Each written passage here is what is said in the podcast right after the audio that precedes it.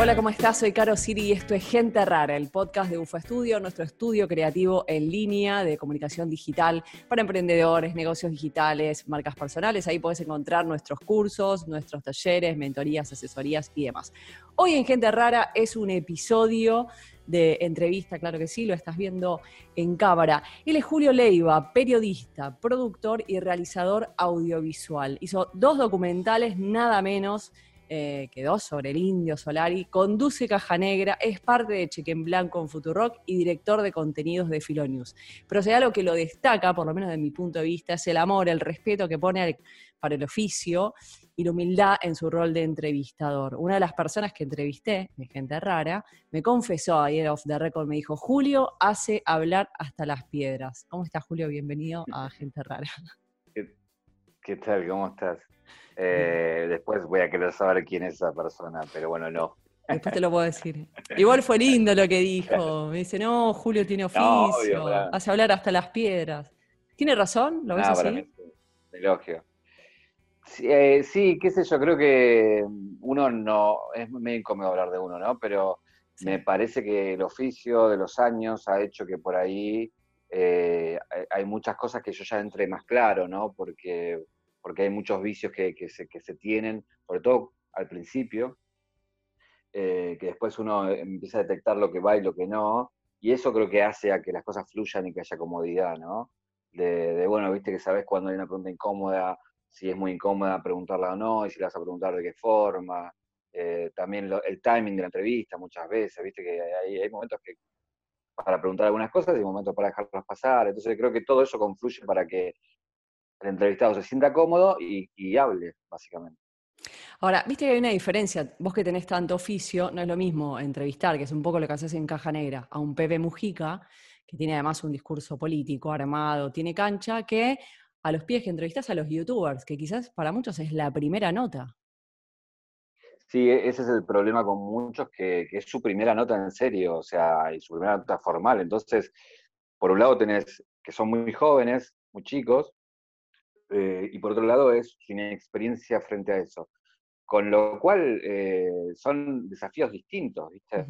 Eh, yo me lo tomo y creo que un poco radica el secreto de Caja Negra en eso, en que respeto tanto a Pepe Mujica como a un chico de 18 años de la misma manera, no, no es que, viste, menosprecio algo. Para mí, cada, cada persona tiene una historia que lo destaca, obviamente que son distintas responsabilidades, pero pero hay un público que los quiere o los quiere escuchar, entonces es también una muestra de respeto hacia el público.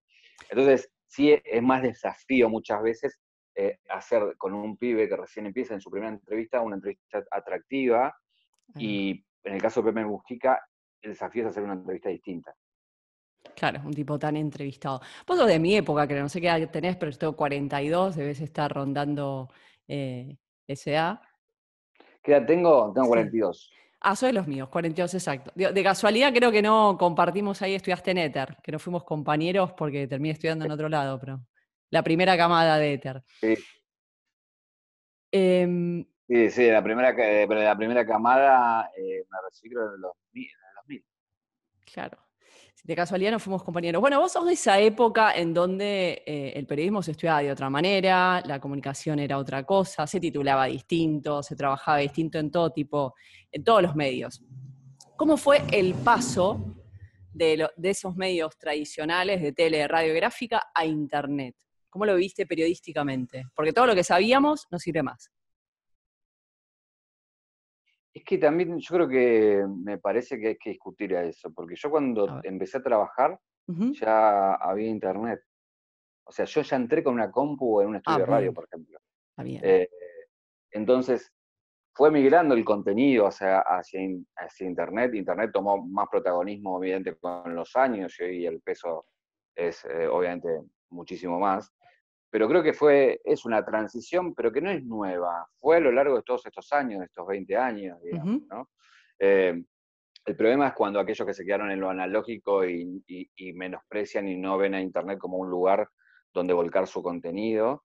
Eh, que hay una gran mayoría. Pero me parece que, Sí, la verdad que eh, es difícil a veces, muchas veces, tratar de convencer a, muchos de que, de que no solamente es un lugar donde lo va a ver más gente, sino que también puede ganar dinero con eso. Eh, o sea, el, que viene de la parte analógica todavía le cuesta esa, transición y, entender esa lógica. Em, pero bueno, creo que también lo que sí está pasando, sobre todo con la cuarentena, es que todo lo, que lo digital terminó de explotar, ¿no? Es como esa alineación de planetas, es como cuando eh, en, principio de los 80, Primera Democrática, estallaron las FM. Bueno, ahora está estallando Internet en cuanto a sus creadores de contenidos y sus distintas plataformas, ¿no? Bueno, a mí me gusta porque vos sos de los pocos que habla, por eso te decía, yo encuentro que muchos colegas se quedaron en lo analógico, en, bueno, en, la, FACU nos enseñaban para ser empleados, para entrar a laburar a, la tele, entrar a laburar una gráfica, y de golpe la realidad fue cambiando paulatinamente, pero estamos hoy en un auge de lo digital. Vos hablás de la comunicación como negocio, eh, ¿qué le dirías a colegas o a los pibes que estudian hoy y, digamos, cómo monetizar este oficio, cómo monetizar esta profesión, qué, posibilidades ves, qué caminos ves. Y hoy hay plataformas que pagan por esa monetización, digo, desde YouTube hasta Twitch. Y después tenés eh, otras formas de monetizar que tienen que ver con la publicidad, ¿no? En Instagram, digo, no, no monetiza, no te paga, pero sí, si logras un contenido muy visto, las marcas se acercan y, te, pueden, te pueden garantizar eh, un buen ingreso. Recuerdo un entrevistado en Cajanera que que decía que tenía que agradecerle a Instagram, porque gracias a Instagram se compró su casa. Entonces digo, eh, depende, de la plataforma que te quede más cómoda y hay un lugar para... Claro, eh, eh, el, tema ahí que, que, bueno, tenés que encontrar la plataforma que te quede más cómodo, que te guste más, qué tipo de contenido te gusta también, y bueno, y qué audiencia buscas, ¿no? Porque también lo que tiene esto es que podés vivir, si sos eh, una persona que genera contenido por sí mismo, digo, no, no trabajas con nadie, sino solo sos vos, digo, con, con 10.000 personas que te vean ya es rentable, digo, no, no, no, no, no es que tienen que ser audiencias de millones, digo, ¿no? Entonces muchas veces yo combato la idea de que estamos en el peor momento de los medios, porque digo, ¿qué son los medios? Los medios tradicionales, porque los medios, eh, en cuanto a todas las plataformas, están dando trabajo a un montón de gente a un montón de gente. Entonces, no solamente a quienes ponen la cara, porque hay editores, hay diseñadores, eh, hay productores, hay mucha gente también de aquellos grandes canales que también viven de eso. Y después también está eso de que la gente te elige, que no, no, necesitas un gerente o un director o un medio que te diga vos sí, vos no. La gente te dice vos sí o vos no. Y también te da revancha a la gente en decirte hoy no y mañana sí. Entonces es una, una construcción que, que, uno tiene que hacer con, el tiempo y tratar de buscar su propio camino, ¿no? Eso que hablas vos de buscar tu propia audiencia. Bueno, ¿cómo, se hace? Creo, creo, que es una de las grandes preguntas de, la audiencia UFA, ¿no? Que siempre pregunta, bueno, ¿cómo hago para encontrar mi audiencia? ¿Qué hago? ¿Me pongo delante de cámara o en un podcast y hago o escribo en un blog? ¿Escribo sobre lo que yo quiero o cómo sé qué es lo que el otro quiere? Primero, eh, digo, tenés que saber lo que vos querés, ¿no? Encontrar tu propia voz. El entretenimiento o la cultura se trata de eso.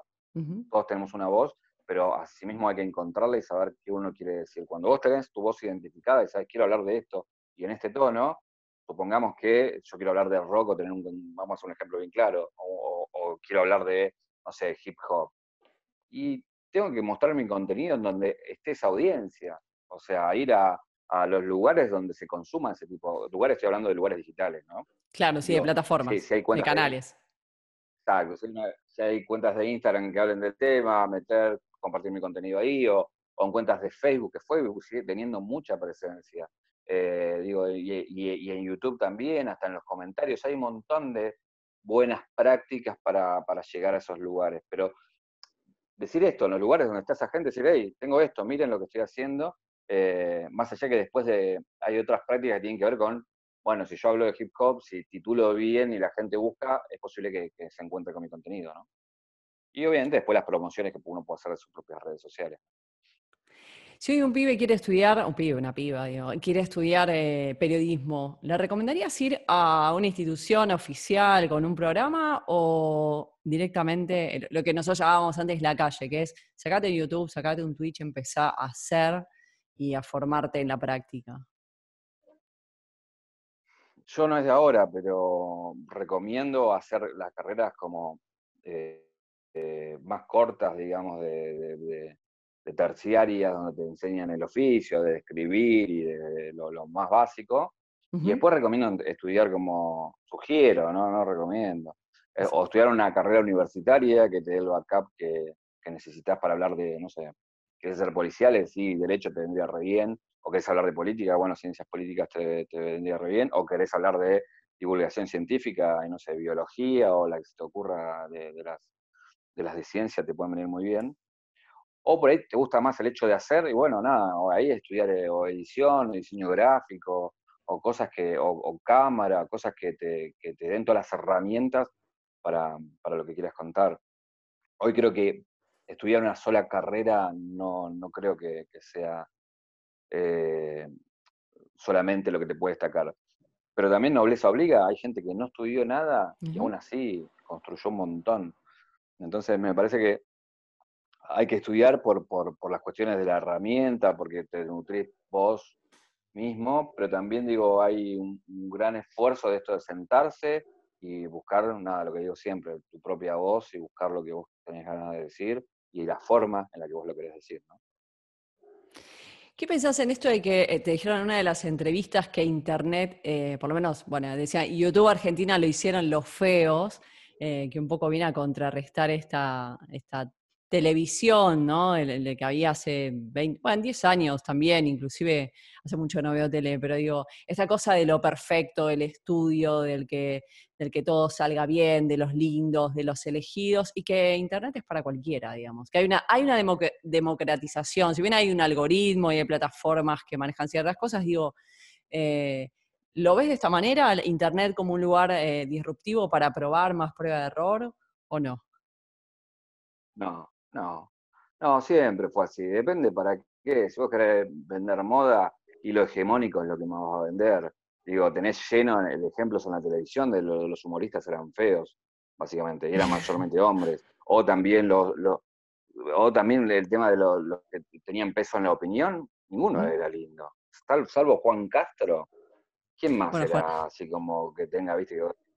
Pero digo, con una cierta influencia, digo, está el típico de noticiero, viste que por ahí lo ponen un, poco más de facha. Pero después hay miles de ejemplos que no son así. Que no son lindos. Y en internet también tenés miles de ejemplos de, de gente hegemónica que le ha ido muy bien. Que no voy a nombrar para no, no, poner en, ese aprieto, pero, pero hay un montón, hay un montón. Entonces, como, qué sé yo, hoy Instagram también es un lugar de donde este es el shopping de lo hegemónico en un montón de cosas.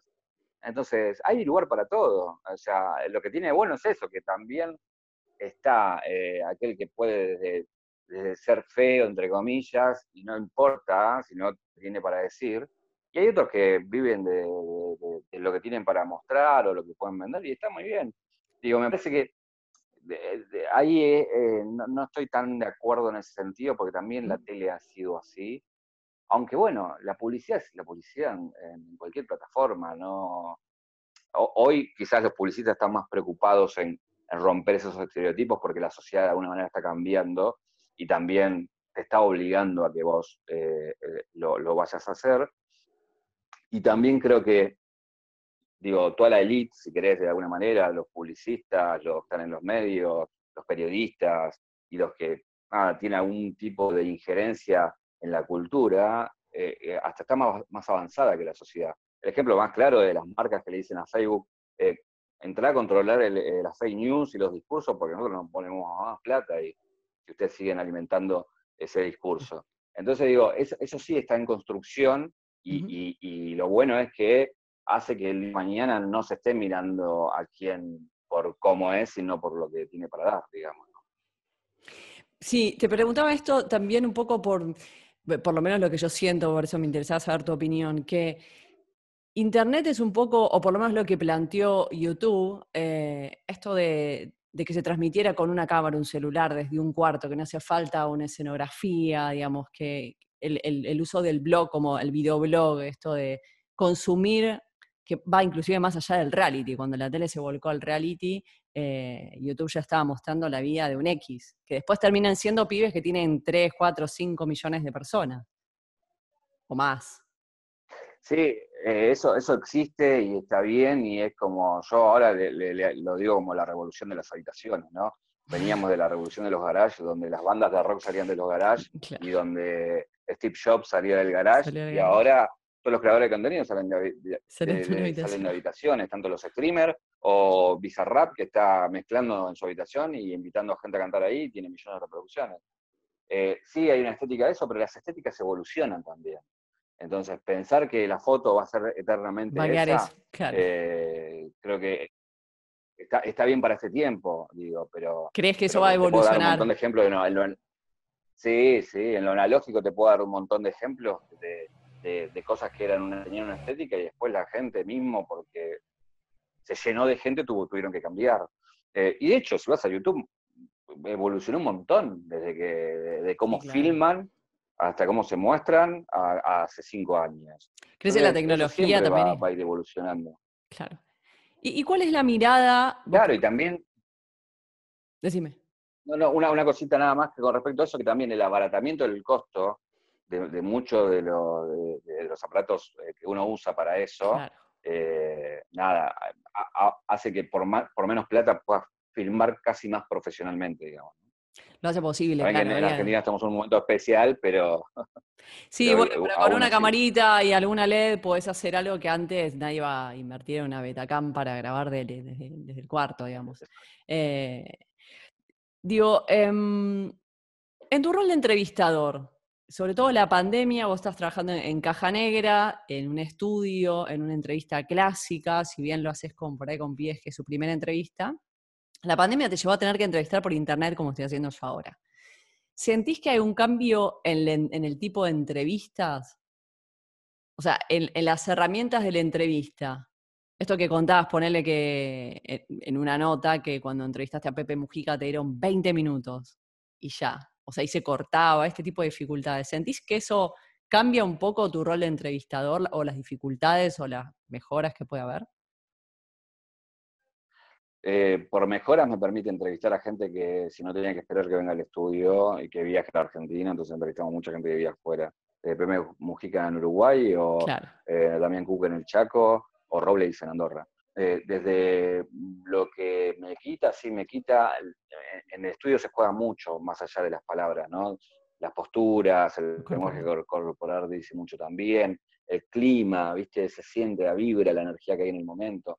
Todo eso lo perdés entonces sí tenés que, eh, de alguna manera, ir como más derecho a las preguntas, ¿no? Preguntar como más, eh, ¿por, qué, ¿por qué esto? ¿Porque se congela? ¿O porque no escuchó? Eh, ¿O porque tenés que repetirlo? Entonces tenés que ir como más puntual a lo que querés.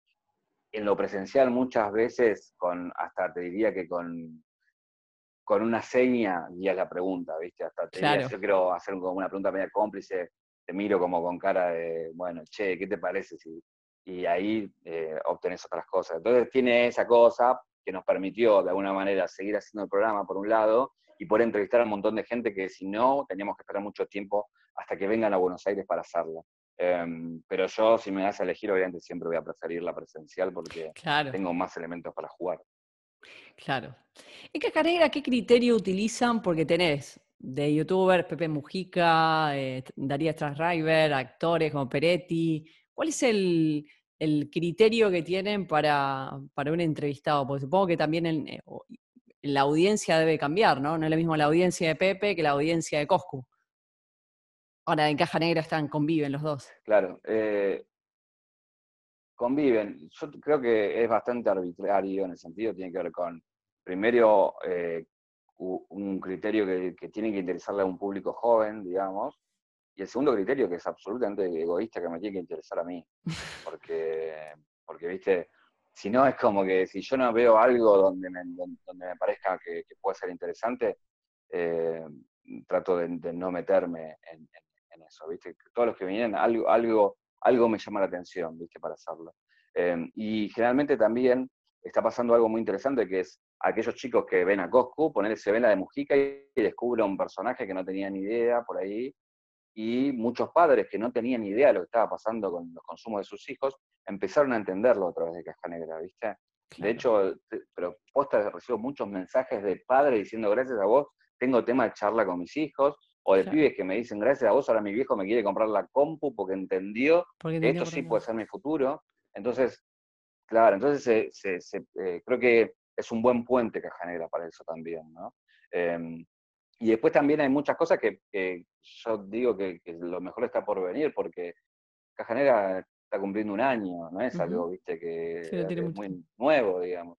Y claro, y que ahora están conociéndolo mucho y por eso por ahí muchos que, queremos que vengan, ahora van a venir porque, porque está viendo lo que está pasando, viste, con, con, el ciclo, que, se está viendo mucho y que se comenta mucho y que sobre todo le llega, llega a los más jóvenes. Para mí es, era un gran desafío ese, viste, con, mi edad, poder hablarle a un, público. Un público más joven. De 10 años, viste. 10 años. ¿Entendés? O sea, sí, otra vez un, chico me, me, me, escribió, hice una nota con él, lo pueden buscar en YouTube, se llama León Suelto, que me dijo, yo soy fan de Cosco, hubiera entrevista y a partir de ahí a hacer entrevistas y me entrevistó. Y un pibe vino, 12 años. Y, así, un montón, lo cual no deja de sorprenderme. Eh, y también me pasa a nivel personal, soy como ahora eh, el tío que entrevista a un montón de sus ídolos, ¿viste? O el padrino que no sé qué. Eh, pero bueno, nada, me parece que, es un desafío que teníamos al principio y que, que se puede, ¿viste? Pues tiene que ver con eso, con tratar con, con respetos a, todos, digamos, ¿no? Claro que sí. Me hablas de audiencias jóvenes eh, y últimamente escucho hablar entre los youtubers un poco que empiezan a, añorar una audiencia más grande. O sea, la audiencia más grande empieza a recaer en, YouTube y al parecer, digamos, es una audiencia que tiene mayor consumo. Entonces, hablado con youtubers o los entrevisto y me dicen, sí, pero me siguen pibes jóvenes y yo creo que me siga gente de treinta y pico, cuarenta y pico que, tiene mayor consumo. ¿Cómo ves esto de las audiencias más grandes eh, cayendo en esto, en, esta plataforma, ¿no? En YouTube. Es que está pasando, porque también los creadores de contenidos también de otras edades eh, han, recaído a YouTube y eso hace que mucha gente, lo que te explicaba recién, que vengan padres y digan, yo que te escuchaba o te veía en tal lado, te veo acá. eso está pasando, esa migración, pero es una migración que siempre, desde, yo siempre lo cuento, desde Facebook, cuando nosotros estábamos con Facebook, hasta que llegó nuestra mamá, nuestra abuela y nos fuimos. Eh, y eso, viste, va, va, va, pasando y va de un lado a otro. Y después también hay una realidad, los niños son los que más consumen. ¿viste? El, niño consume en loop. Eh, puede ver sin aburrirse 20 veces la misma cosa y eso es, ¿viste? Un tragamonedas que va, que va devolviéndote. Entonces, aquellos que hacen contenidos para niños le va muy bien porque, porque tienen eso de que el niño te ve muchas veces. Claro, repite em, una. Y después, exacto. Y, después es algo que, que, que va a pasar, que también cuando a ver, las personas más grandes empiezan a consumir esas plataformas, emigran de las tradicionales y es donde se produce ahí la fuga y el hueco, ¿no? Como que, viste, esa balanza que deja a un lado y pasa al otro.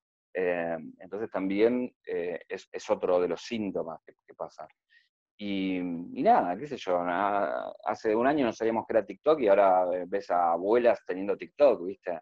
Eh, la verdad que ese analfabetismo digital cada vez es menor, digamos. Y creo que la pandemia también hizo que nosotros eh, aprendiéramos mucho esta cosa de usar un Zoom, que no sabemos ni qué era la palabra Zoom. Eh, todos eh, empezáramos a, usarlo. Entonces, me parece que, esa aceleración también ha hecho que se vuelque mucha más gente grande a, descubrir contenido en Internet y contenido más amigable para, para ellos, ¿no? También. Y esto que hablabas de emigrar, cuando llegan las audiencias adultas, las más jóvenes eh, pasan a otras, eh, es, como un círculo vicioso, ¿no? caen ciertas redes, comienzan nuevas. ¿Cómo ves? Supongo que desde, como, como director de contenidos de Filonews, estarás todo el tiempo viendo tendencias hacia, hacia dónde va el mercado, ¿Cómo ves un poco el, por lo menos el futuro? hablar de futuro es medio difícil, ¿no? Con la velocidad que, crece Internet, pero ¿cómo ves los próximos cinco años en Internet? Y yo creo que va a haber una, explosión de, varias cosas. Twitch está explotando, pero va a ser una explosión para mí mucho más grande.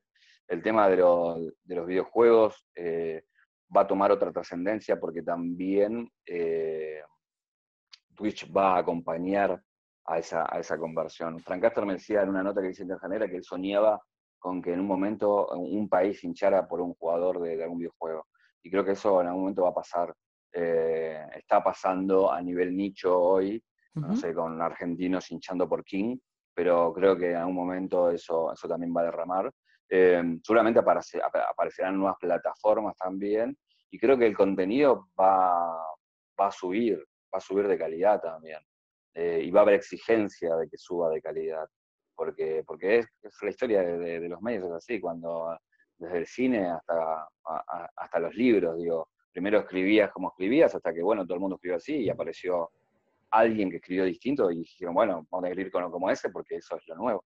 Y así también va a pasar, eh, creo que, en Internet.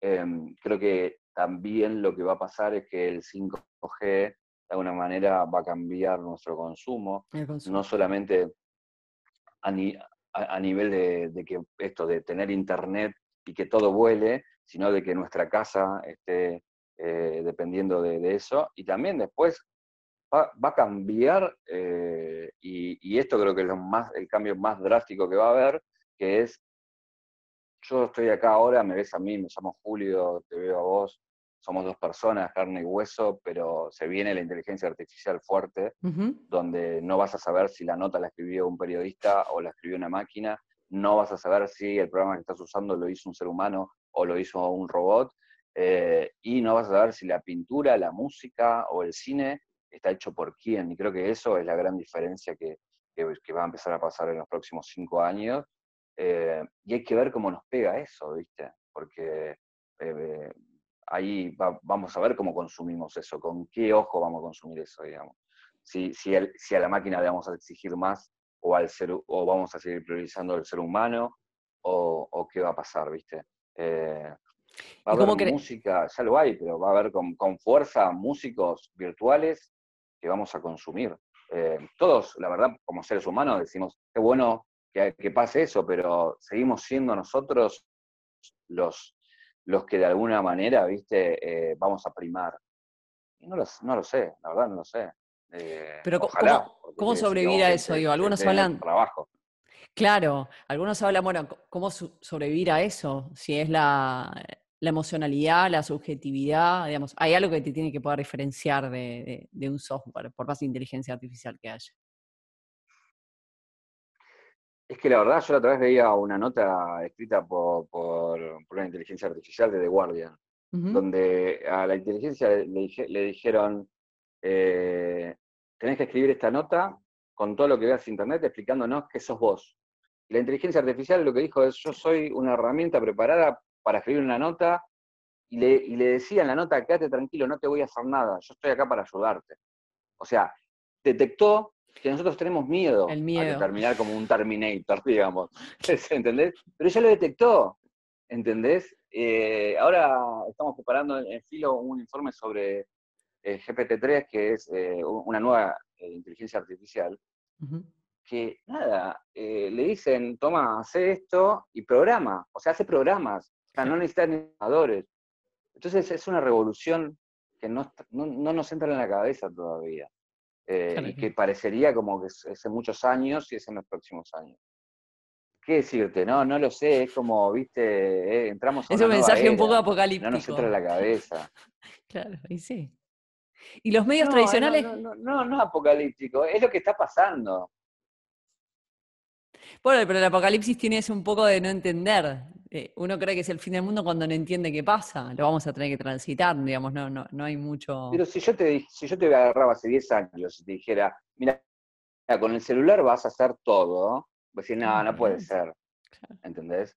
Olvídate, me decías no, y ahora estamos como es una extensión más de nuestro cuerpo, ¿entendés? Y ahora también está, no sé, yo creo que también otro gran cambio que, va a haber y que de alguna manera también nos va a costar diferenciar eh, es qué hacemos nosotros porque queremos hacer y qué hacemos porque otros quieren que hagamos eso. Eso históricamente ha pasado con otras herramientas, pero ahora la herramienta está tan aceitada que imagino que te pasa a vos, que pensaste que querías comprarte una remera y de repente apareció la remera que vos imaginaste que te querías comprar en tu pantalla. Y vos dijiste, ¿cómo pasó esto?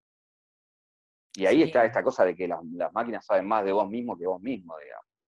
Entonces, me parece que toda esa revolución es lo que va, lo que se va a venir, no quiero asustar a nadie, pero es lo que va a pasar, básicamente. Eh, y siempre uno, siempre uno lo, piensa en, buenos términos, es como pensar que la ciencia es mala, digo, la ciencia hace cosas y después los seres humanos la usan para, una, para algo bueno o para, algo algo una cosa para la otra. Exacto. Eh, te iba a preguntar en, en esto, a ver, somos de una generación en la que salíamos a buscar trabajo, entrábamos a un medio sin saber casi nada o lo poco que habíamos aprendido y nos formábamos en el medio, ¿sí? Ahí, así, ahí te hacía figura o conocido. Hoy es al revés, vos estás como director de contenidos de Filonews, pibes que arrancan desde su casa, de su habitación, generan una comunidad y ahí lo llaman para laburar. ¿Qué le dirías a alguien que quiere ser creador de contenidos, digamos? Que no espere a nadie, que haga, eh, creo que por ahí nuestra generación era que esperábamos a que alguien nos viera, que alguien nos llamara, que alguien nos diera una oportunidad, que alguien viera nuestro currículum. No, ahora sé, no hay mejor carta de presentación de que, vean tu contenido online.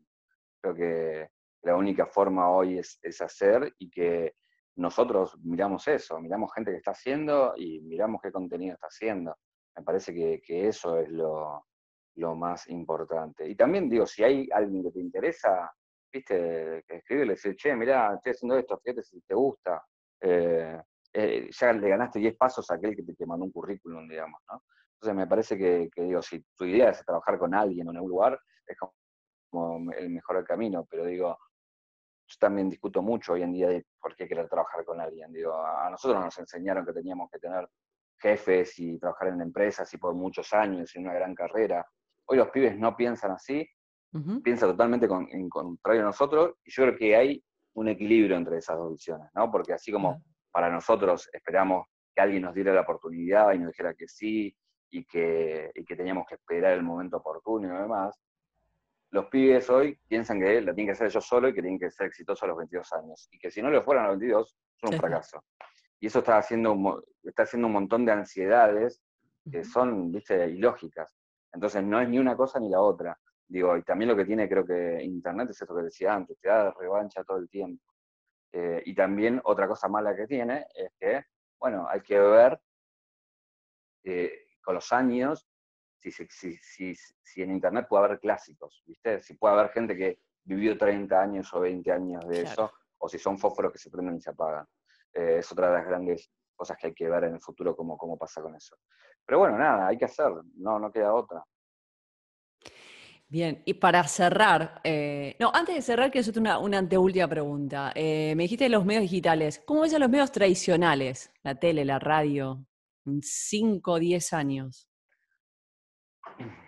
Eh, los veo que, van a seguir perdiendo peso en, cuanto a audiencia, pero lo que sí tienen, y, y, va a costar que lo pierdan, pese a que hagan cosas mal, que es que tiene influencia. Una cosa es la masividad y otra cosa es la influencia. Mientras vos puedas seguir manteniendo la agenda y manejando la, agenda, eh, va a haber gente que quiera estar cerca tuyo porque seguís moviendo el perímetro. Estoy hablando de esto de, o de publicidades, o de la política, o de un montón de cosas. ¿Pero sentís que sigue manejando la agenda la tele? ¿La tele, la radio, los diarios, sí? Sí, la siguen manejando en gran parte, pero también Internet se está colando, y cada vez más también a haber un mix de eso. Pero, pero bueno, el, discurso anti-cuarentena, si querés, es un discurso más de Internet, que después los medios tomaron, pero nació desde, Internet. Hay revoluciones de em, líderes en Japón, en China, o sea... Sí, sí, pero todavía necesitan de lo tradicional para terminar de explotar. Lo tradicional no estoy hablando solamente de los medios, sino de la plaza pública, de las manifestaciones, de las plazas, de, o sea, sigue habiendo eh, una necesidad de eso también. Digo, eh, lo que pasó en Estados Unidos, que alguien filmó, lo subió, y eso hizo que haya un montón de gente en las calles. Em, pero bueno, yo creo que esa, esa influencia la va, la va a seguir teniendo, eh, siempre hablando en estos términos, de los próximos cinco años, ¿no? Sí, porque más es como... no lo sé. Pero bueno, es, también, viste, es muy caprichoso eso, porque es, es, es esto, es analizado hoy, 2020, yo quizás vea esta nota en cinco años y digo, ah, mirá la boludez que decía. No vi, porque siempre hay algo, claro, porque hay algo nuevo que entra. Entonces yo con, lo que puedo tener acá, digo, puedo hacer un, análisis a, mediano plazo, porque también es algo a lo que me dedico y también estoy viendo eso para también dar pasos acertados, ¿viste? Eh, en ese sentido. Eh, qué sé yo también es como poner todas las cartas arriba de la mesa para, para ver cómo, cómo, cómo seguir, básicamente. Tiene que ver con eso, no con hacer futurología. Claro, entiendo. Este eh, Gente Rara está dentro del marco de UFA Studio, que es una audiencia de, emprendedores, que es gente que quiere vivir de lo que le gusta. Supongamos que, no importa las razones, dejas tu laburo de la radio, dejas de ser director de contenido de Filonews, todo lo que estás haciendo y decidís emprender. ¿Qué harías? ¿Por dónde te, harías un canal de YouTube, una este, revista digital? Sí, trabajaría, sí si fuera, si fuera algo, algo, algo mío propio. Algo tuyo propio, tuvieras que arrancar de cero, con la experiencia que tenés, ¿no? Con la visión que tenés y, todo. Y haría mi marca, o sea, o sea, laburaría sobre mi marca.